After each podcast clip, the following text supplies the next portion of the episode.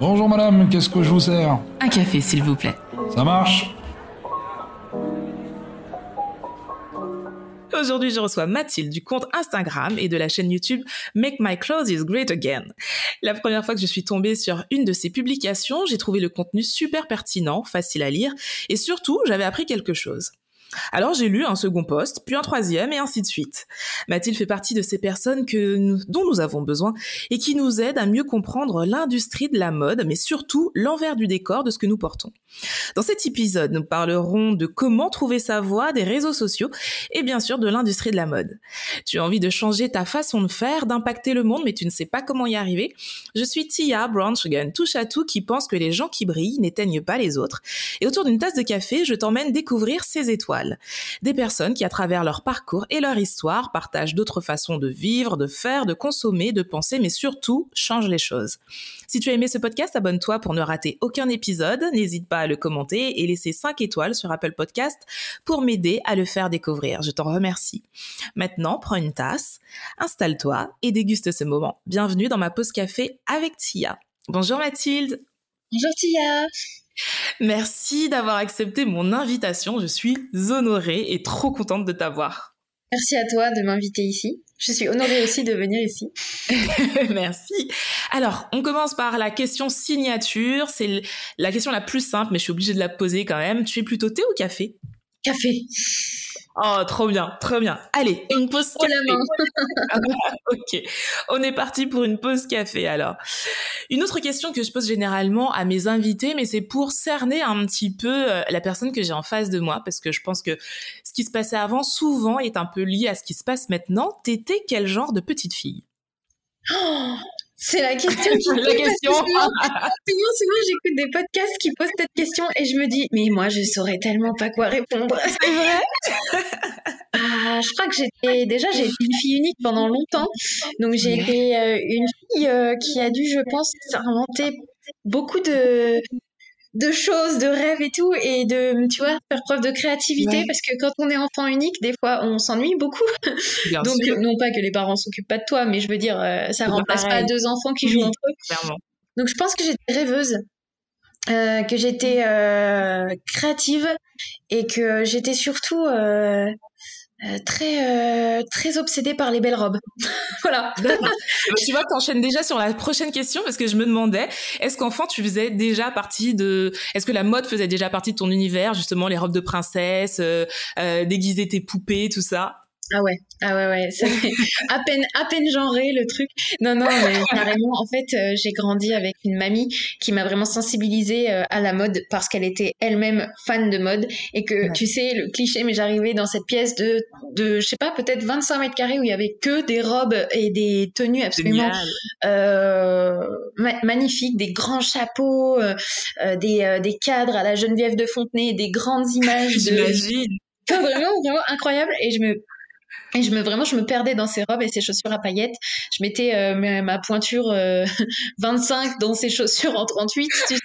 Et j'avançais comme ça. Et en fait, elle avait un escalier avec de la moquette rouge, donc je me croyais vraiment sur un tapis rouge. Et, euh, et, et j'ai monté, je descendais, je montais, je descendais. Et j'ai des souvenirs de ça. C'est que je l'ai fait souvent, je pense, du coup. Et, euh, et c'est voilà, c'est une personne qui m'a fort sensibilisée à la mode et et dès petite, je me souviens que je dessinais des vignettes. En fait, je dessinais des, des petites robes euh, avec beaucoup de volume et je les découpais et je les distribuais dans la cour de récré. Ah, trop bien En mode carte Pokémon, mais robe. Trop bien, t'avais lancé ton style, quoi. mais je sais pas si c'est les prémices, en vrai, d'une future marque un jour, euh, tu sais, avec un bon storytelling. c'est ça, mais tu vois, c'est marrant parce que c'est pour ça que j'aime bien poser cette question, parce que souvent, il y a quand même des petites brides de choses qu'on retrouve quand même aujourd'hui. Et, euh, et là, t'en es le parfait exemple, quand même. Bah, je, sais pas. En tout cas, je sais pas. J'ai toujours été, euh, ouais, je sais pas. J'ai toujours été une gamine euh, rêveuse et voilà, qu'adorer les robes. Et la Belle au bois dormant, le moment où la robe change de couleur. Je sais pas si tu te ah, rappelles. Oui, je me rappelle de ça. Ah, je l'ai regardé des milliers de fois et je crois que ça m'a captivé quoi. Donc euh, non, vraiment les souvenirs d'une enfance très très genrée, mais voilà quoi. qui, qui allait bien. Comment s'est passée ta scolarité? Très bien. J'ai toujours aimé l'école. J'ai rien à dire. C'est ennuyeux comme chez moi. enfin, ah ça dépend jusqu'à quel âge. Ah ben voilà, voilà. T'as aimé jusqu'à quel âge? Euh, que je rentre en hypocagne et en cagne, où en fait, euh, tu vois, malheureusement, je trouve qu'on vit dans une société où faut, faut être très bon en maths, et lorsque t'es pas très bon en maths, ben il y a pas beaucoup de choses qui s'ouvrent à toi. Donc j'étais en ES avec spémat au lycée, mais j'avais quand même pas le niveau pour rentrer en prépa éco parce qu'il demande un gros niveau en maths. Donc je me suis orientée vers une prépa lettres, en sachant que de base j'aimais pas trop les lettres et tout, c'était pas trop mon mon dada. Enfin voilà, et, euh, et, et, je me suis retrouvée à subir un peu ma prépa. Mais je, suis allée au bout quand même. Et, euh, et derrière, je savais pas tellement ce que je voulais faire. Donc là, ça a été plus chaotique. D'ailleurs, ça a été, je pense, difficile pour ma famille puisque j'avais jamais fait de remue à l'école, tu vois, jamais fait de vagues. Et là, j'arrivais en études sup et waouh, euh, enfin, c'est dur de savoir ce qu'on veut dès le début. Franchement, c'est dur. Je suis totalement d'accord avec toi. Moi, je, je, trouve ça incroyable de demander à des ados euh, qu'est-ce que vous voulez faire euh, dans 10-15 ans? Ben, je sais pas, je veux vivre déjà. Et, mm. euh, et c'est vrai que l'idée, c'est d'apprendre plein de choses et puis de voir ce qui nous plaît. Donc moi, ça ne me choque pas du tout que tu te sois un moment posé la question de ok maintenant je fais quoi concrètement quoi? Et tu vois c'est un petit peu lié à la question qui arrive euh, bah tu y as répondu en quelque, en quelque sorte. Il y a deux ans, tu te lançais sur Instagram. Euh, précisément sur les réseaux sociaux. Est-ce que à un moment ça c'était un choix professionnel ou est-ce que non c'était vraiment le pur hasard où tu t'es dit euh, ok je vais poster des photos et puis finalement euh, il y a eu un petit buzz et comment t'es arrivé là? Deuxième option. Deuxième option, j'étais juste en fait en études de marketing. Donc je suis en IAE, c'est une école de management public. Et en fait, je me suis juste dit, euh, j'aime le domaine de la mode responsable. Et je trouve ça intéressant Instagram. Je trouve que on, je trouve qu'Insta, il y a deux ans, était une période intéressante. Donc, il y a, on peut y revenir après, mais il n'y avait pas certaines, des fois, certaines difficultés qu'il y a aujourd'hui pour véhiculer des messages. Et, et je me suis juste dit, tiens, bah, je vais expérimenter ce que je trouve intéressant à observer chez les autres comptes, mes versions mode éthique. Donc, euh, adopter ton propre positionnement. Euh, enfin, vraiment, le marketing est un sujet qui me passionne. Donc, forcément, j'ai juste vu un peu, tu vois, un labo, quoi. Genre, je me suis dit, c'est un terrain de jeu. Et, euh, et en fait, il s'avère que je m'y attendais pas du tout. Ça a pris. Et je pense que c'est, tu vois, c'est simplement une question des fois d'être au bon endroit au bon moment. Je saurais pas l'expliquer. C'est vraiment beaucoup de travail, mais c'est en même temps, euh, des fois, malheureusement, tu peux beaucoup travailler, mais ne pas être au bon endroit au bon moment. Euh, et, euh, et tu le sais pas, parce que du coup, on te le dira jamais et tu te diras, bon, bah, c'est la vie. Mais il y a des fois où, voilà, tu comprends que tu es à la bonne place, au bon timing, et là, c'est tout est réuni pour que tu y arrives. Et, et voilà, et j'ai persévéré, ouais. Du coup, je dirais que ça s'est passé quand je dis que j'étais là au bon moment, au bon endroit, c'est que malheureusement aujourd'hui sur Instagram, bon bah faut quand même être repéré par des gros comptes, je trouve, euh, relayé par des gros comptes, repéré par des gros comptes, des gens euh, qui, qui, vraiment ont une voix sur les réseaux sociaux. Et moi je suis tombée sur quelques personnes justement qui, qui ont une voix, qui, qui m'ont fait confiance, qui se sont abonnés, qu'on regardait, qu'on relayait très vite, et, euh, et c'était parti. Ça, c'est génial. Et c'est vrai que l'algorithme change énormément sur Instagram et ce qui se passait il y a 3-4 ans n'est plus du tout ce qui se passe aujourd'hui. Et effectivement, euh, pour percer, il faut aussi, ça passe par là, se faire remarquer par euh, les gros comptes, comme tu disais. Bah, on va rentrer dans le vif du sujet. Tu parlais de mode éthique. Comment t'es tombé dedans? Est-ce que ça a euh, toujours été quelque chose inné chez toi ou déjà très jeune, tu avais cette conscience ou non, pas du tout? Encore deuxième option. Non, pas du tout. Euh, j'ai été pas mal consommatrice de fast fashion. Euh, il y a toujours plus, mais il y a toujours moins aussi que toi, donc tu sais jamais trop te situer. Mais je dirais que je, enfin, en tout cas, j'ai arpenté toutes les enseignes de fast fashion de ma ville quand j'étais plus petite, euh, donc, enfin, au lycée, au moins une fois par semaine. Donc, pas pour pour autant sans pour autant tout le temps acheter, tu vois. Mais j'étais au courant de mm. ce qu'ils faisaient et je crois que ouais, j'étais vraiment euh, fast fashion à fond quand même et euh, j'ai jamais eu cette conscience écolo jusqu'à ce que justement je fasse un stage dans une entreprise qui m'a demandé d'étudier des labels, d'étudier le marché du linge euh, de lit responsable.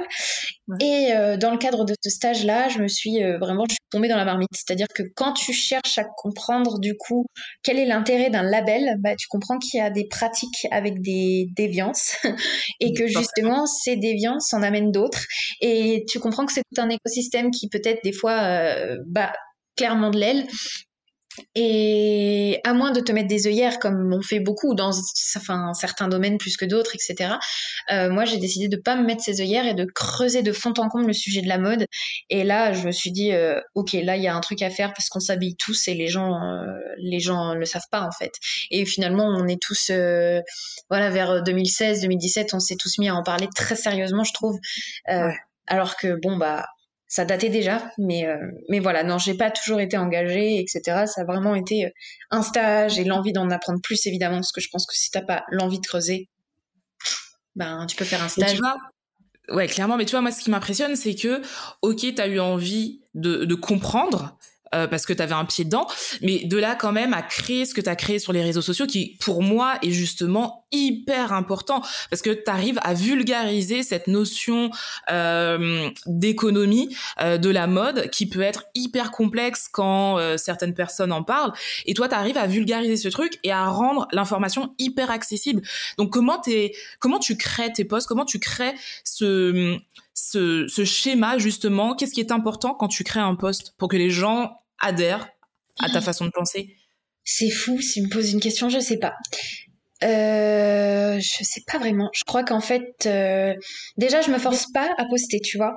Euh, mhm. C'est très dur aujourd'hui de pas se forcer à poster parce que t'es vite déjà tenté de te comparer. L'algorithme te met de côté si tu publies pas régulièrement, si tu. En fait, c'est un peu courou crève Insta, quoi. Désolé, mais c'est. C'est, je trouve, la vérité. Et, euh, et, et, tu vois, si, moi, je me suis dit, je, je cours pas, quoi. Je vais y aller doucement. Donc, déjà, je fais des posts authentiques et je pense que je prends le temps de les faire. J'ai une optique de slow, euh, content, quoi, un peu. Euh, et, euh, je prends le temps de les faire. Et les posts impactants, il y en a pas tant que ça. Parce que généralement, ça se divise en trois activités. Sur Insta, c'est soit j'inspire avec de l'upcycling, soit je donne des actus sur le secteur mode, soit effectivement, je vulgarise, je vais vraiment profondément dans un sujet. Et les postes qui ont fait l'objet d'un approfondissement vraiment poussé, je dirais qu'ils se comptent au nombre de 10-15 maximum, mais sur deux ans, c'est pas énorme en fait. Euh, du coup, je dirais que c'est vraiment quand, enfin, en fait, ça va vraiment dépendre de déjà de ce qu'il y a autour de moi. Si euh, je suis inspirée par ça, je me dis tiens, il y a un sujet, il y a un truc à creuser, il y a un angle qui a jamais été abordé sous, sous cette euh, un sujet qui a été qui n'a jamais été abordé sous cet angle et euh, je me pose et je me dis, je structure, ok, quelle est l'information la plus importante en premier ou la plus accrocheuse en premier qui maintiendra l'attention des gens? Euh, et comment je maintiens l'attention des gens jusqu'à la fin? Et euh, comment j'aimerais qu'on me parle? En fait, je pense que c'est ça aussi. Des fois, c'est que c'est bête et égocentrique, mais tu, tu ramènes le truc à toi et tu dis comment j'aimerais qu'on me parle? Et, et moi, je sais que je déteste deux choses les moralisateurs et de deux, les, les gens qui, euh, qui ont un langage intellectuel tellement euh, dans des sphères tellement incompréhensibles du genre euh, prépa lettres, tu vois, que que je que je m'y retrouve pas en fait et je trouve que c'est pas accessible alors que c'est un sujet qui concerne tout le monde puisque personne n'est à poil là actuellement dehors, tu vois. Et du coup, dans certains endroits, mais bon. à part sur certaines plages de Bretagne, pas loin de chez moi. mais, mais du coup, clairement, il y a, y a, enfin bref, tout le monde s'habille. Et du coup, je, à partir du moment où c'est un sujet qui concerne tout le monde, je pense que c'est l'enjeu, c'est de le vulgariser. Donc, euh, mon angle d'attaque aussi, c'est d'essayer d'avoir un peu d'humour, tu vois, parce que je pense que c'est aussi ce qui est un peu relou aujourd'hui dans l'écologie, c'est que on te donne, euh, waouh, c'est lourd quoi. Tu vas sur les réseaux pour passer du bon temps, et en fait, tu tu t'abonnes à des comptes qui te qui te qui t'aident à évoluer qui t'aident à prendre conscience, à, déconstruire certaines choses. Mais finalement, ces comptes-là, parfois, ils sont lourds. Ils sont lourds psychologiquement. Tu fermes ton Insta, t'as absorbé des infos qui t'assomment. Et le but, c'est pas d'absorber des infos qui nous assomment. Moi, je pense que c'est de donner des infos, mais dans la forme, de les tourner avec légèreté de sorte à ce que la personne se dise pas, ok, soit, j'ai appris ça, mais je peux rien y faire, je suis impuissant. C'est plutôt, ok, j'ai capté, je vais faire différemment. Euh, et c'est pas si euh, impossible, ça m'a l'air euh, assez facile d'accès. Enfin, c'est vraiment ce que j'essaie de faire. Mais c'est totalement ce que je ressens, tu vois, quand je lis tes posts, c'est qu'il y a cette accessibilité qui rend l'information hyper compréhensible. Et, et ce que tu disais justement, quand c'est trop lourd, quand voilà, il y a des termes où tu dis bon, ok, il y a cinq mots, je vais aller chercher le dictionnaire parce que je comprends pas, parce que ce sont souvent des termes techniques que tout le monde ne maîtrise pas parce que c'est un domaine particulier. Ben finalement, c'est indigeste et t'as même plus envie de terminer l'article parce que tu dis ouais non bon ok j'ai lu le, début et euh, je passe à autre chose et c'est ça qui est dommage parce que finalement je suis sûre qu'il y a énormément de personnes qui s'intéressent véritablement à cette information mais comme tu dis des fois c'est trop lourd et on n'a pas on n'a pas et puis on n'est pas là pour ça non plus en vrai mmh. sur les réseaux sociaux on est là pour du divertissement avant tout Ouais, c'est tout à fait ça. Et je pense que c'est pour ça qu'aujourd'hui, quand tu es sur les réseaux sociaux, il faut savoir garder une part de légèreté. Euh, sinon, autant tenir un média à part entière, euh, comme Courrier International par exemple. Enfin, c'est tout bête, mais je pense qu'il y, y, a un flou de positionnement aussi. Euh, c'est que les médias sont obligés d'être maintenant sur euh, les réseaux sociaux, mais en même temps, c'est des codes qui sont qui sont pas les mêmes. Donc, il faut vraiment euh, Bon, après, la société évolue, hein, c'est de, de, nouveaux usages. Il faut se renouveler en permanence, etc. Mais comme tu dis, c'est c'est aussi du divertissement. Et moi, personnellement, je sais que quand j'utilise Insta, j'y vais pas pour euh, prendre des pour être l'éponge de, de choses négatives, en fait. En parlant de choses négatives, est-ce que tu euh, perçois, par exemple dans les gens qui te suivent, ou même des fois des gens qui ne te suivent, qui ne te suivent pas, mais qui vont tomber sur euh, des posts à toi, de la négativité, ou des gens qui n'essaient pas de comprendre le message que tu essayes de faire passer, ou est-ce qu'au contraire tu trouves que tu as une communauté qui est plutôt bienveillante? Ben, je croise les doigts, mais j'ai jamais eu le fameux hater que tout le monde redoute. Ouais. C'est euh, le, mythe du troll trop méchant là qui te tombe dessus avec une armée de trolls derrière qui viennent mettre un symbole du genre abolissez ce compte et tout.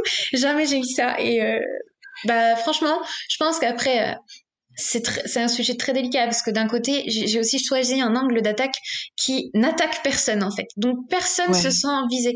Je, je je jette pas la pierre aux comptes qui s'en prennent plein la tête évidemment, mais il y a une voix des fois avec laquelle il faut parler aux gens, c'est de la communication non violente en fait. Et ça, c'est vraiment l'enjeu. C'est pour se faire entendre, il faut pas être violent. Et vraiment, que ce soit un manager en entreprise, celui qui va te parler vraiment mal et qui va pointer les choses qui vont pas direct, tu vas moins l'écouter que celui qui va te dire hein, les choses avec un peu plus de légèreté et qui va croire en toi. Enfin, c'est ou même tes parents ou enfin voilà, c'est cette forme de communication, elle se retrouve dans tout, dans tous les événements de la vie, dans tout ton environnement. Et je pense que sur Instagram aussi, il faut retenir que si tu es violent dans ta communication, c'est normal que les gens te renvoient le miroir, en fait. Tu vois? Ouais.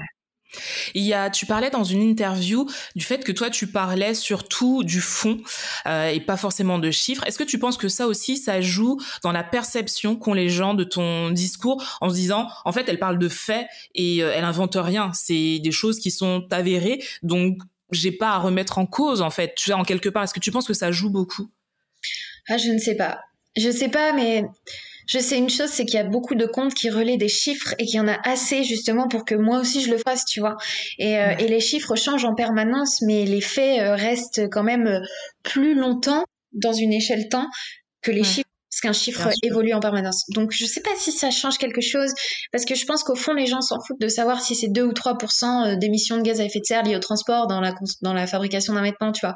Je pense que les gens ont besoin qu'on leur dise, non, le transport n'est pas ce qui pollue le plus, voilà, euh, ça va être votre matière première, tu vois. C'est vraiment l'enjeu, en fait, le message au fond, euh, tout ça c'est de la com. c'est quand je quand j'en parle que je me dis mais en fait c'est vraiment la communication quoi.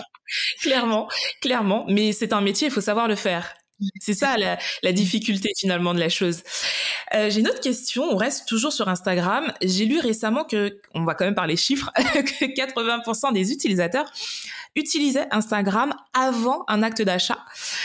Moi, je trouve ça quand même marrant parce que toi, tu cartonnes en parlant de consommation raisonnée euh, d'une certaine manière, mais tu es sur un support où l'utilisateur est surtout là pour acheter avant tout. Donc, est-ce que t'as pas eu peur de te dire, ok, je suis quand même euh, à contresens de ce que veulent les gens?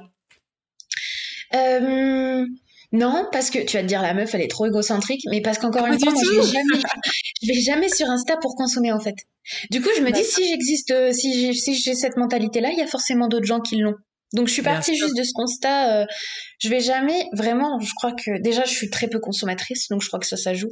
Euh, mais euh, mais non, puis ça dépend vraiment de la manière dont tu te positionnes. Je pense qu'il y a de la place pour tout le monde. Dans, enfin, il y a de la place pour tout le monde sur Terre, il y a de la place pour tout le monde sur Internet. Euh, et au contraire, je trouve que plus tu as de personnalités distinctes, plus, as de, plus tu as de, de richesse. Et, euh, et on n'est pas intéressé par un Insta avec des blogueurs qui disent tous la même chose, qui placent tous le même produit en même temps en stories, ou qui, euh, tu vois, qui, enfin, ça c'est le côté un peu dénaturé d'Insta, je trouve. Ça tue une spontanéité, etc. Et il y a des gens qui sont encore en quête de cette authenticité qu'on a quand même pas mal perdu, je trouve, sur les réseaux. Ouais, et tu vois, j'ai, je crois que c'est hier, je regardais une vidéo qui parlait justement de ça. Euh, je crois qu'il y a eu quand même une période où, euh, ben, il y a, y a peut-être, allez, je dirais moins d'une dizaine d'années où, ben, il y a eu ce boom des réseaux sociaux et où on allait, tout le monde faisait la même chose, mais c'était pas grave parce qu'il y avait cet effet de c'est nouveau et euh, finalement si tout le monde le fait, c'est qu'on doit le faire. Et c'est vrai qu'il y a certaines personnes qui se sont démarquées par, la, par leur singularité. Et là, on s'est dit, ah ben tiens, mais on peut quand même être soi-même, produire des choses différentes et avoir un public. Et je crois que ces gens-là ont permis à ce que toi ou d'autres personnes qui justement sont très singulières dans leur façon d'aborder certains sujets, ben, trouvent leur public parce que finalement, on se dit, ben ouais au début c'était marrant parce que c'était nouveau donc euh, je, suivais euh, ce qu'ils faisaient et tout le monde faisait la même chose. Mais finalement je réalise en plus en grandissant que j'ai envie d'affiner ce que je regarde j'ai envie d'être plus sélective. Et c'est pour ça que je crois que des comptes comme les tiens fonctionnent et comme d'autres parce que euh, tu le dis très bien il y a de la place pour chacun et finalement les gens ont besoin de diversité dans ce qu'ils regardent. Donc c'est super important. Oui puis je pense surtout que il y a, y a cette Bonjour. Bonjour. Désolée. C'est pas grave. Il y a cette, envie d'authenticité aussi qui, qui, il y a cette envie d'authenticité qui, euh, qui, comment dire, euh, moi, je vais te donner mon expérience personnelle de consommation, mais euh, j'ai vu des comptes se transformer vraiment, c'est-à-dire euh, devenir euh, très euh, une, une, façade, quoi, un produit, des gens qui deviennent en fait des gens qui étaient, qui avaient une vision, une voix intéressante que je suivais pour leur personnalité, pour leur vision de, inspirante des choses, et des gens qui sont vraiment devenus une vitrine, une vitrine aujourd'hui à produits. Et bah désolé si ça vexe des gens en fait, mais c'est dommage parce que c'est intéressant évidemment de se battre pour des causes communes, etc. Mais lorsqu'on devient vraiment euh, euh, finalement le porte-parole des marques, des marques et des marques, ben est-ce qu'on s'éloigne pas de notre essence, tu vois? Et, et, je pense que c'est le piège, c'est que l'homme en veut toujours plus. Donc, euh, tu vois, il suffit de voir euh, les gens qui se sont tapés dessus pendant des guerres, euh, qu'il s'agisse de 39-45, on voulait toujours plus de territoire et on se tape toujours autant dessus pour les mêmes sujets, alors que globalement, on évolue sur plein de domaines. Mais, mais, mais l'homme se, se, se, contente jamais de ce qu'il a en fait, enfin l'humain quoi. Et, et je trouve que sur Instagram, le, le piège c'est de se contenter de ce qu'on a, de pas chercher à grossir pour grossir, parce qu'au final, c'est peut-être parfois même un jeu d'ego. Et, euh, et, et, tu vois, c'est de se dire, bah, je, c'est pas grave, j'ai pas besoin de monétiser peut-être cette activité. Et c'est très dur, en fait, de pas, de pas, enfin, de résister à ça, je pense. Euh, Enfin, c'est pas facile, mais en même temps, tu gardes ton authenticité. Ou alors, tu te fais monétiser, mais c'est dur de, de, garder un peu ce cap que tu avais. Euh... C'est pas évident. Je, je, comprends totalement ton raisonnement et euh, moi ça a été l'inverse. Tu vois, moi j'ai quand j'ai commencé sur les réseaux, j'étais euh, bah, alors j'ai jamais été à fond dans la fast fashion, mais j'achetais de la fast fashion. J'avais pas du tout cette notion écologique et moi ça a été l'inverse, c'est-à-dire que je suis passée de la meuf qui achetait ben, euh, dans les magasins que tout le monde connaît, voilà les grandes enseignes, euh, à une consommation vraiment très raisonnée où j'achète euh, quasiment plus rien et euh, je l'ai ressenti sur euh, il y a eu un véritable impact sur mes abonnés. J'ai perdu des abonnés. Et tu vois en face je me dis je peux comprendre quelqu'un surtout si cette personne vide ses réseaux se dire ok euh, je suis en train de perdre des abonnés, je suis en train de perdre un niveau de vie parce que voilà j'ai des valeurs et que derrière ben faut les assumer. Et en face de ça on me propose de l'argent. Je peux avoir plus de followers si je change un peu euh, d'axe. Et euh, honnêtement sans jeter la pierre aux gens je je peux comprendre euh, que des gens passent de l'autre côté parce que c'est pas évident. Et euh, on est des millions sur Instagram à, ou sur d'autres réseaux sociaux à essayer de se faire une petite place. Mm. et je crois que c'est vraiment euh, faut que les valeurs soient vraiment très très fortes pour résister.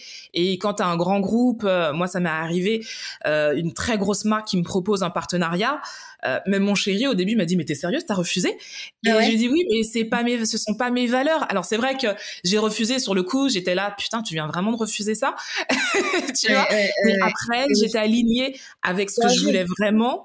Et euh, et voilà, et je me dis, j'aurais pu avoir beaucoup plus de followers, gagner plus d'argent, mais finalement, c'est un choix. Et mais je peux comprendre l'autre aussi qui se dit, ok, euh, là, euh, le tout le travail fourni, parce que ça, ça demande énormément, tout le travail fourni, finalement, est-ce que je mérite pas plus? Bah ouais, euh, c'est ça aussi l'enjeu, c'est que au bout d'un moment, tu effectivement, tu te dis, mais attends, mais j'ai fourni tout ce travail, mais finalement, enfin, c'est vrai que bon, je mérite d'être rémunéré pour ce que j'ai fait. Après tout, tout travail mérite salaire. Enfin, tu te le, tu te le dis quoi. Et et finalement, euh, le souci, c'est l'excès, en fait. Dans tous les, tous les domaines, le souci, c'est l'excès. C'est tomber dans, dans, voilà, la, la, la, je sais pas, tomber dans. La... se perdre. Ouais, se, voilà, se perdre. Merci, c'est un peu, c'est le mot que je cherchais. Et, et tout à fait, c'est dur de trouver un juste milieu. Et moi, je suis un peu parano là-dessus. Je sais que euh, j'accepte vraiment peu de produits et peu de propositions parce que je, je me dis, oh là là, j'ai peur de saouler les gens. Euh, parce que je suis la première à me dire, tu sais, bah oui, bah je comprends pas. De base, tu, tu voulais pas pousser à la surconsommation, mais enfin, euh, du coup, c'est un peu ce que tu fais. et tu vois, je, je, je, peux pas vraiment faire faire ça en fait. Du coup, enfin voilà, il faut de la place. Enfin, chacun joue son rôle, chacun a un rôle à jouer, mais en tout cas, je sais que c'est pas le mien. C'est pas Il y a un aspect que j'aime beaucoup concernant ton contenu, c'est la rubrique L'actu Eco-Fashion, où tu nous relais l'actualité du monde de la mode responsable.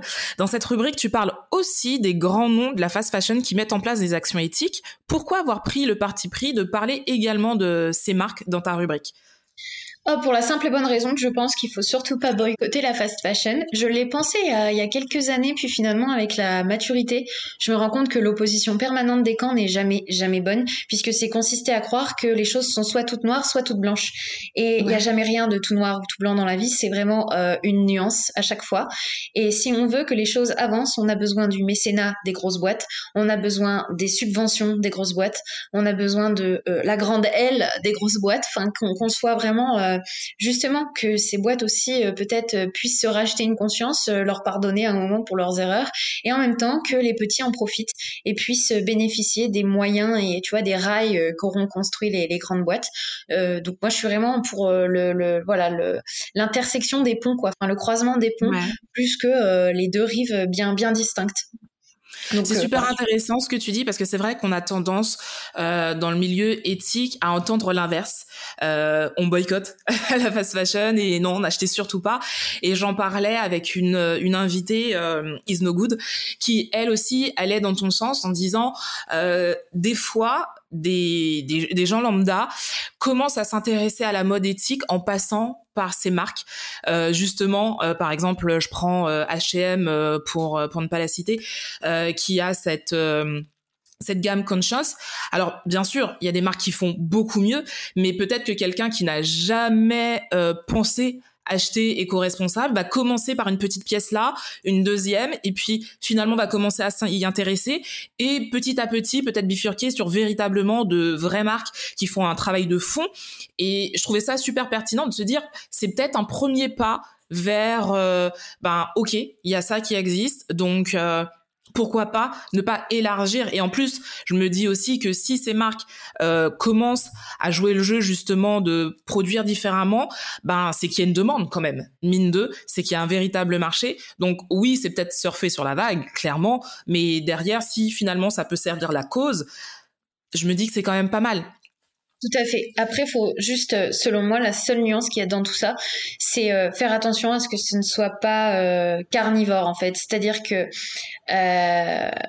le risque, enfin pas carnivore, j'ai dit carnivore, je voulais dire cannibale. C'est-à-dire qu'en fait, il y a, y, a, un risque que les grosses marques, en s'intéressant à ça, dictent la loi en fait sur le marché et s'approprient toutes les matières responsables.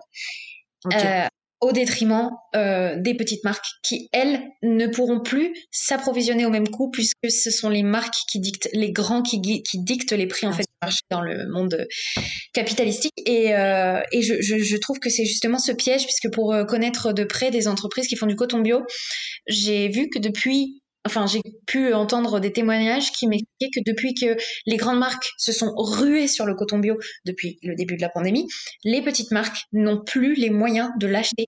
Donc il faut, certes, je pense qu'elles s'y mettent, c'est hyper important, c'est chouette, c'est comme tu dis, ça crée une porte d'entrée en fait. Mais euh, mais la façon dont on s'y met, elle est euh, moi, je pense que l'enjeu pour les grandes enseignes, c'est de se mettre au recyclage, parce que c'est intéressant de faire quelque chose de, de voilà de tout les, le volume qu'elles ont créé. Mais par contre, aller s'approprier des matières premières qui sont quand même réservées plus aux petites marques qui font en petite quantité, parce que c'est par essence des matières organiques qui mettent qui mettent plus de temps à pousser et qui donc correspondent à de petits volumes, parce que dans la fashion, on ne parle toujours pas de réduire les volumes. Euh, malheureusement. Il y a un moment, on arrivera à un, face à un mur. Enfin, c'est, voilà. Donc tout l'enjeu, c'est peut-être d'essayer d'apprendre à recycler pour euh, justement ne pas créer d'autres problèmes. Tu vois. Est-ce que l'enjeu aussi pour ces gros groupes, ce serait pas euh, aussi de reformuler toute une façon de produire. Euh, ça, ça, va, c'est lié à ce que tu dis, mais tu sais vraiment, comme tu dis, euh, produire moins peut-être de meilleure qualité et puis rémunérer aussi les gens euh, qui font ces vêtements de meilleure façon. Tu sais vraiment tout le tout l'écosystème en fait lié à la production, le revoir en fait de manière globale en fait. Alors là, tu poses une, bah, tu poses la question de la survie de l'industrie en fait. Oui, c'est ça. C'est ça. Que je pense que si l'industrie se met à faire euh, moins de quantité, étant donné qu'ils marchent beaucoup sur de gros volumes, parce que eux, ils ont des petits prix, mais pour faire de telles marges, c'est qu'il faut vendre énormément. C'est soit qu'il faut, il faut hausser le prix de la pièce, donc euh, au lieu d'acheter, je sais pas, 10 balles un vêtement, tu l'achèteras 20. Euh, bon, bah c'est déjà pas cher non plus, mais c'est euh, si, si, tu si tu si tu doubles ça, peut-être que les marges dégagées seront plus grosses pour mieux répartir la valeur dans la chaîne. Par contre, euh, est-ce que le client est prêt à payer ce prix-là? C'est la vraie question. Et si le client n'est pas prêt à payer ça, pour avoir bossé dans la grande distrie en début d'année en alternance, là, on me disait, les clients aujourd'hui ne sont pas prêts à payer un produit 50 centimes plus cher. Donc, euh, il y a aussi tout un enjeu de sensibilisation en aval de la chaîne de production pour faire changer l'amont. Et ça, c'est dur. Ça devrait être l'inverse, en fait. Ça devrait être l'amont qui dicte, en fait, la, tendance à l'aval. Enfin, et non, ça doit venir aussi du client. Et c'est ce que je trouve paradoxal. Et, euh, et je trouve qu'il y a vraiment un décalage de rythme Ouais. Ah, voilà. Mais tu as posé une vraie question, mais je pense une question euh, qui appartient aux rêveurs euh, plus que plus qu'aux rêveuses comme nous, plus qu'aux gens. Euh, voilà, va dire ça à des gens qui sont dans la négoce de coton. Je pense qu'ils nous ils nous rient au nez, tu sais. Mais bon, c'est beau d'espérer parce qu'on est des consommatrices, donc on peut nous aussi bah oui. avoir cette vision et, et exiger voilà.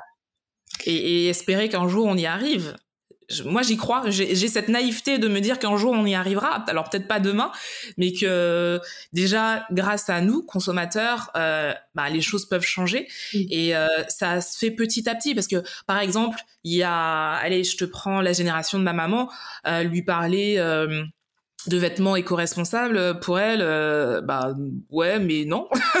Voilà ça voulait rien dire. Donc voilà ça prend du temps mais je suis persuadée que les choses peuvent changer euh, si on s'y met véritablement. Donc euh, non moi j'y crois. J'ai cette naïveté d'y croire. Ah, on parlait oui vas-y continue continue. Ah non je te disais il faut tu as raison. On, on continue un peu avec la fast fashion. Alors oui, les, les, groupes font des choses, mais par exemple, euh, je suis encore sur H&M, ils vont croire que j'ai un truc, je n'ai rien contre cette marque, mais bon, c'est juste que bon, j'ai vu la pub passer qui fait en ce moment euh, un maillot éthique à partir de 9,90€. Est-ce qu'on peut vraiment produire une pièce éthique à, à ce prix-là? En fait, c'est forcément que quelqu'un en paie le prix. C'est pas possible de, de, de proposer un, un, prix. Enfin, en fait, selon moi, il y a un gros problème de, de greenwashing, enfin de social washing. En fait, c'est que ils nous font croire qu'ils sont engagés. Enfin, c'est un début en fait de s'engager sur le plan environnemental, tu vois. Mais on, je peine à croire qu'H&M n'a pas les moyens de rémunérer décemment la, main d'œuvre. Quand je vois euh, Perkson, je sais plus comment il s'appelle le PDG d'H&M, il est euh, toujours dans les plus grosses fortunes. Euh, je me dis, euh, enfin voilà, il y a un moment où on va pas nous faire croire que de telles boîtes ne peuvent pas montrer l'exemple sur un plan social. donc évidemment, elles mettent des fondations en place, elles font des choses, mais si tu payes 10 balles, même pas 10 balles ton maillot, c'est qu'il y a peut-être l'effort environnemental grâce à des économies d'échelle, qui est donc un système où plus tu commandes de quantité, moins ça te coûte cher. En fait, euh, euh, voilà, peut-être que ce système d'économie d'échelle permettra d'abaisser les coûts de matières premières et c'est pas pour autant que ce sera euh, une matière, une matière, comment dire, modeste, mais sur le plan social, c'est pas possible d'avoir de rémunérer toute la chaîne avec, enfin quel genre de pourcentage revient aux travailleurs en sachant qu'il y a énormément d'acteurs sur, un, sur, sur la chaîne de production euh, et en sachant que H&M paie énormément de coûts marketing et comme il suffit de voir leur, leur pub, leur euh, comme partout, c'est placardé dans toutes les villes, le, le, leur loyer, enfin il suffit de voir à quel point ils avoisinent les, les, les vitrines du luxe et ils s'implantent dans les dans stratégiquement dans les centres euh, historiques pour comprendre aussi que avec de tels coûts de loyer, il faut bien évidemment se dégager des grosses marges pour assurer sa rentabilité. Donc euh, enfin, moi, je peine à croire qu'il y ait une juste euh, allocation des, des, profits euh, en amont de la chaîne. Et surtout sur un maillot à 10 euros, effectivement, je pense que c'en est l'incarnation, en fait. Ouais. Et justement, c'est quoi une mode éco-responsable, finalement, pour toi? Je pense que c'est une mode qui produit moins, c'est plus 40 collections par an, déjà de deux pour parce que parce que 40 collections par an ça veut dire une cadence de renouvellement énorme. Ça veut dire maltraiter la nature pour aller hyper vite alors que la nature elle nous a pas fait pour aller euh, hyper vite. Enfin il suffit de voir le le temps que tu mets à faire pousser une plante dans ton dans ton salon pour comprendre que, bah tu vois le coton si on lui met du Roundup euh, évidemment qui va pousser vite mais à quel prix pour la nature? Donc euh, c'est c'est une mode qui produit moins déjà et une mode qui qui peut-être, euh, je sais pas, je, je, je dirais qui, qui, se soucie avant tout de l'homme parce que, enfin de l'humain parce que, parce qu'il, selon moi, il y a un gros gros lien entre le social et l'environnemental. C'est-à-dire que plus tu agis pour le social, plus en fait tu contribues à l'éducation des populations qui aujourd'hui sont déscolarisées et les enfants qui doivent aller travailler euh, dès leur plus jeune âge, euh, voilà, ils ne connaîtront jamais l'éducation et n'auront jamais le recul et les clés euh, pour mieux produire, pour mieux penser leur société. Donc en fait, plus tu agis pour le social, plus tu agis pour que l'intelligence soit de plus en plus, enfin, pour l'intelligence collective en fait, et pour la mise en place de solutions intelligentes au plan environnemental. Évidemment que si tu fais rien pour éduquer les gens, bah, les gens vont pas se rendre compte. Enfin, c'est totalement normal. Regarde, il a fallu trois ans pour m'éduquer, sinon je me serais jamais rendu compte de ça. Donc je me dis. C'est un cercle vertueux finalement. Comment? C'est un cercle vertueux? C'est un cercle vertueux, voilà. Je pense qu'il faut davantage agir pour le social que pour l'environnement. Parce que bon, enfin c'est pas la planète, on sait qu'elle est en, en, elle est, elle est en, bah, voilà, l'urgence climatique est là, mais euh, euh, mais encore une fois, on est très court-termiste dans l'urgence climatique. Et, euh, et, la enfin, je sais pas si on peut se permettre d'être, euh, d'être justement, d'avoir une vision de long terme aujourd'hui parce qu'on est tellement au bord du gouffre qu'on est obligé de prendre des mesures drastiques au plan environnemental. Mais c'est peut-être aussi une excuse euh, pour ne pas agir au plan social, tu vois. Enfin, c'est dire, bah, écoutez, on en fait déjà assez au plan environnemental, ça nous coûte assez, on se souciera plus tard du social. Et je me dis, euh, bah voilà, c'est pas. si j'avais une carrière en politique, c'est pas ce que j'inspirerais. Mais je pense que tu, franchement, en t'écoutant, je me dis qu'il y a moyen, vraiment. Et moi, je suis la première à te suivre. Donc, si jamais euh, tu veux te lancer, vraiment, tu me dis, moi, je suis, euh, je peux même être porte-parole. ah, mais moi, je te suis. non, mais clairement. Alors, on continue. Là, on va parler mode, même si on en parlait déjà. Euh, quelles seraient tes astuces pour avoir une armoire éthique? Ah, c'est dur. C'est un peu comme la, confiance en soi. C'est jamais totalement acquis. C'est dur parce que d'un côté, tu vois, t'es euh, es sans arrêt en train de te dire que plus t'évolues, plus t'es exigeant avec toi-même, et plus tu trouves que le vêtement que t'as eu là, en fait, au début, tu le trouvais stylé, puis finalement, la compo, elle est pas si top que ça, donc tu te dis que tu te ferais peut-être mieux de changer, et ainsi de suite. Tu vois mmh. euh, Donc, je dirais qu'un dressing, euh, c'est déjà un dressing avec lequel on est aligné, c'est-à-dire euh, ne pas porter 80% de son dressing, c'est vrai que c'est dommage. Donc euh, peut-être se satisfaire de moins, euh, de ce qu'on porte vraiment. Regarder ce qui nous a le plus servi, vraiment élaguer, tu vois, enfin se, se, se, débarrasser de ce qui, de du superflu qu'on ne porte pas et qui nous encombre. Et, et je dirais euh, essayer de se tourner vers des matières qui durent. Euh, j'ai un défi, par exemple, à titre personnel, c'est de, de jarter tous les synthétiques de mon armoire. Et à l'heure où je te parle, j'ai une robe en synthétique parce que aujourd'hui, va trouver une robe d'été qui ne soit pas en viscose ou en synthétique. Franchement, je trouve que c'est compliqué. compliqué. L'hiver très est... très cher. Ouais, c'est ça.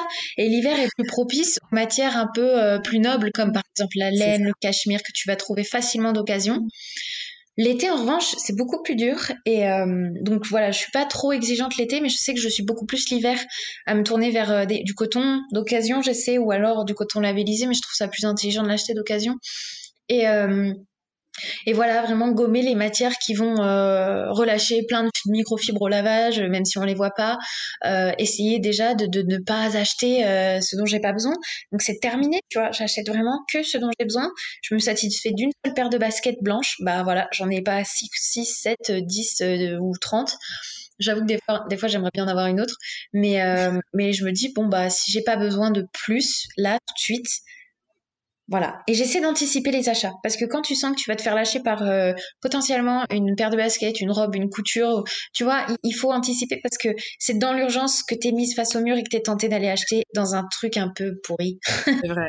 Moi, je l'ai vécu là il y a pas longtemps. Bah, ça, ça va faire. Euh, moi, je pensais que ça faisait un an et mon chéri m'a dit non, ça va faire deux ans que t'as rien acheté. Et euh, ouais. Et euh, alors si j'ai acheté un manteau euh, en décembre parce que j'en avais qu'un. Et, euh, et, mon chéri m'a dit bon, tu arrêtes tes conneries, achète le manteau.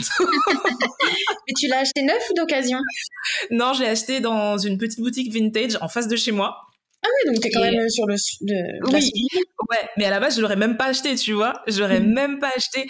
Et, et, donc, ça fait, ouais, à part ça, ça fait deux ans que j'ai rien acheté. Et là, j'ai mis un jean qui s'est déchiré au moment où je l'ai mis parce que j'ai grossi. Et là, mon chéri m'a regardé, il a secoué la tête et j'ai pensé, et c'est vrai que j'ai pensé en me disant, j'aurais peut-être pu oui, non, Siri, j'aurais peut-être pu anticiper parce que je vois que là, dans mon armoire, clairement, il y a des choses où ça ne va plus. Et euh, ouais, je suis totalement d'accord avec toi. Anticiper si vous pouvez, si vous avez les moyens, parce que c'est vrai, on va pas se mentir. Justement, la prochaine question, c'est toi qui, tu as, là, est-ce que tu as fini tes études ou euh, sur le point de finir?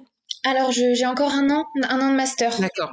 D'accord. Donc, justement, toi qui es étudiante, je trouve que c'est quand même pas évident d'avoir cette démarche responsable quand on a un tout petit budget. Mmh. Euh, comment tu perçois les choses et quelles seraient tes astuces à ce niveau-là?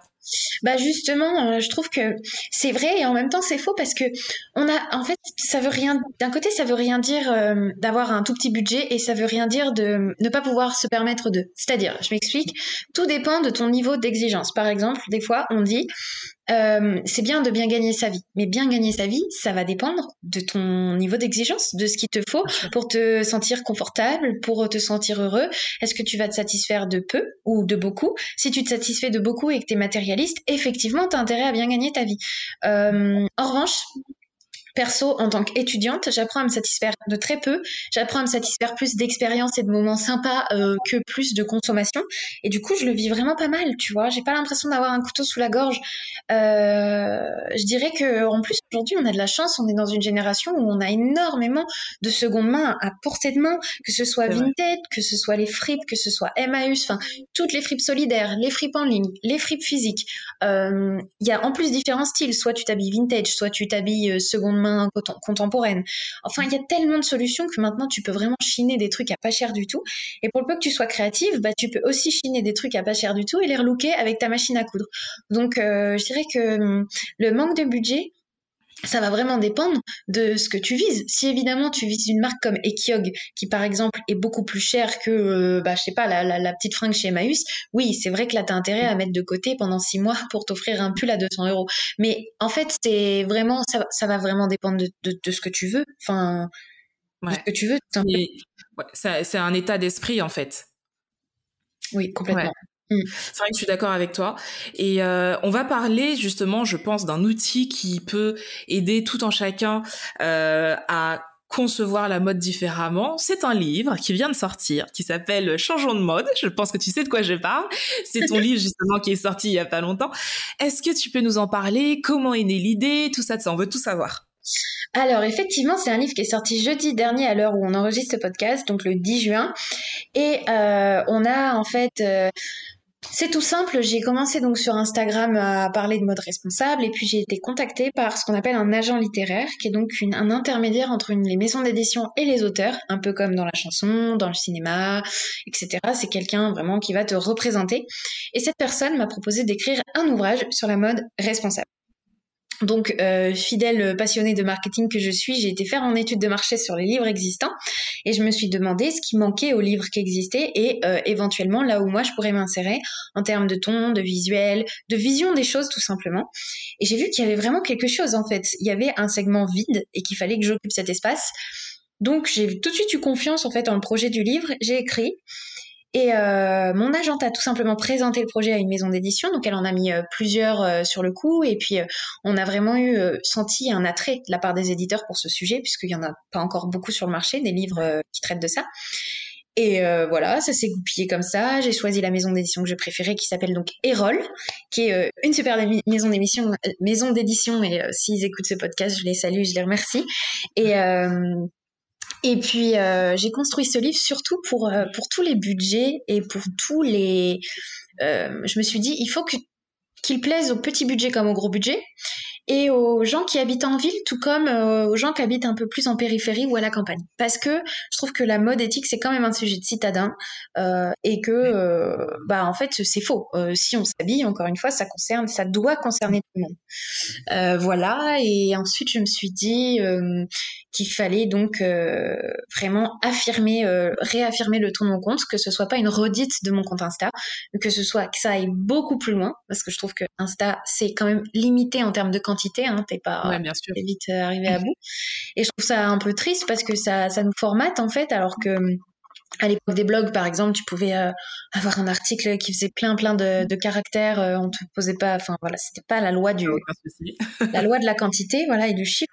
Mais euh, aujourd'hui, voilà, je me suis dit, bah c'est génial, la solution de regrouper toutes les connaissances que j'ai acquises dans l'industrie de la mode, en tout cas, c'est l'occasion de les mettre dans mon livre et, et ça s'est fait comme ça et ça s'est fait très vite puisque du coup, c'était le 8 juin qu'on m'a contacté, le 8 juin 2020, et aujourd'hui, donc on est le 14 juin 2021, il est sorti ça y est, il est en rayon. C'est génial. Est-ce que c'est difficile d'écrire son premier livre? Euh, Moi, j'ai pas trouvé ça dur parce que je suis très organisée. Et je pense que c'est vraiment ce qui fait euh, le secret de tout, c'est l'organisation. Euh, et l'organisation, c'est absolument pas euh, une compétence inouïe. Hein. C'est vraiment quelque chose qui s'apprend. Enfin, c'est c'est quelque chose qui. Enfin, c'est pas un savoir-être.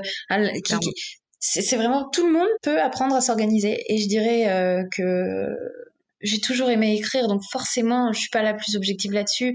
J'ai toujours écrit quand j'étais petite ado euh, en prépa. J'ai gratté aussi euh, énormément. Évidemment et cagne cagne ça ça te donne des réflexes déjà une rapidité.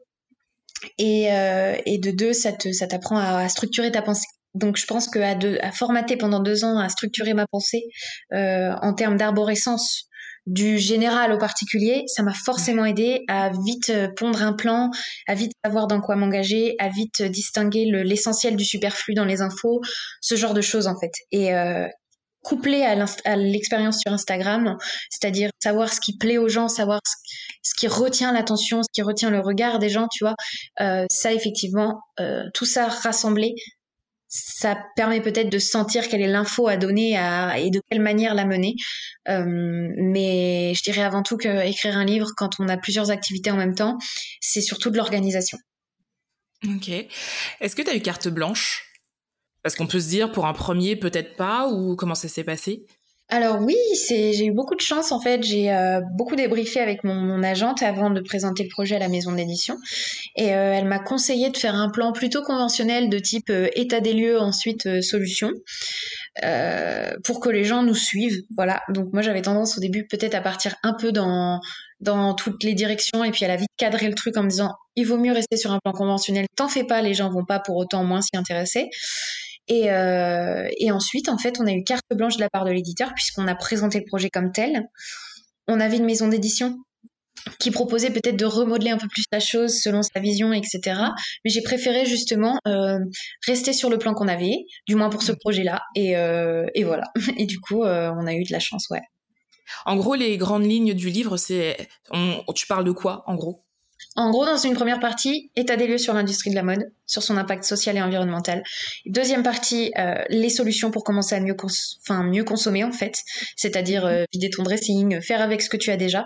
Et en troisième partie, euh, toute une armée de guides que j'ai appelé des guides tout terrain, qui sont vraiment des étapes à suivre entre guillemets pour être sûr de pas te faire avoir lorsque tu fais ton shopping et que tu essaies de te rapprocher d'une consommation plus responsable. D'accord.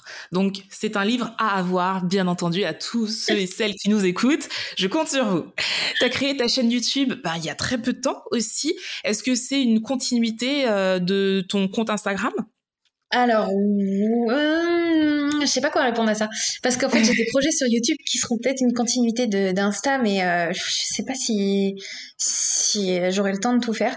En tout cas, aujourd'hui, c'est les backstage de mon livre, donc les coulisses de l'aventure que je filme, puisque, enfin, que je raconte, puisque j'ai quand même tout filmé ces 12 derniers mois.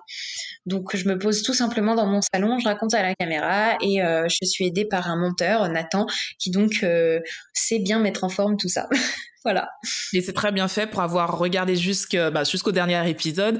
Vraiment, c'est super intéressant. Si ça vous intéresse, en tout cas, l'univers euh, de l'écriture, ça peut être hyper cool de regarder ces épisodes parce que je trouve que tu détailles vraiment bien euh, ce que tu as ressenti, la pression euh, de l'écriture, les deadlines, tout ça. Et je trouve que tu le racontes hyper bien. Donc, allez voir ce qu'elle fait aussi sur YouTube. C'est et c'est le même compte, donc c'est Make My Clothes Great Again. C'est ça. On est ouais.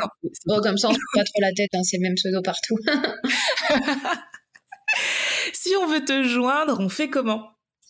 Euh, alors, je réponds au DM Insta, mais pas toujours parce que parfois j'ai pas le temps de répondre à tout. Mais euh, en fait, les gens des fois ils m'envoient des demandes super précises, tu vois, ce que je, de ce que je pense d'une marque, etc. Et euh, du coup, j'avoue que parfois j'ai tendance à pas voir certains messages ou d'autres me demandent tellement d'énergie que voilà. Donc, vaut mieux pour être sûr m'envoyer un mail. Et de toute façon, mon mail est dans ma bio Insta, donc évidemment, on peut facilement.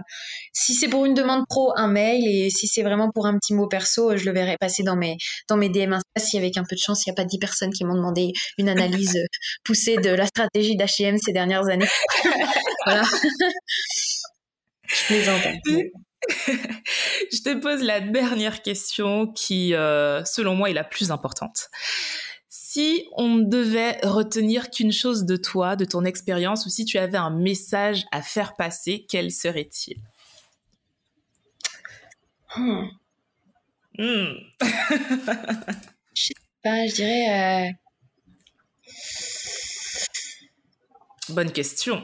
En fait, je dirais qu'il faut savoir faire preuve de. Il est important de savoir faire preuve d'indulgence. D'indulgence envers.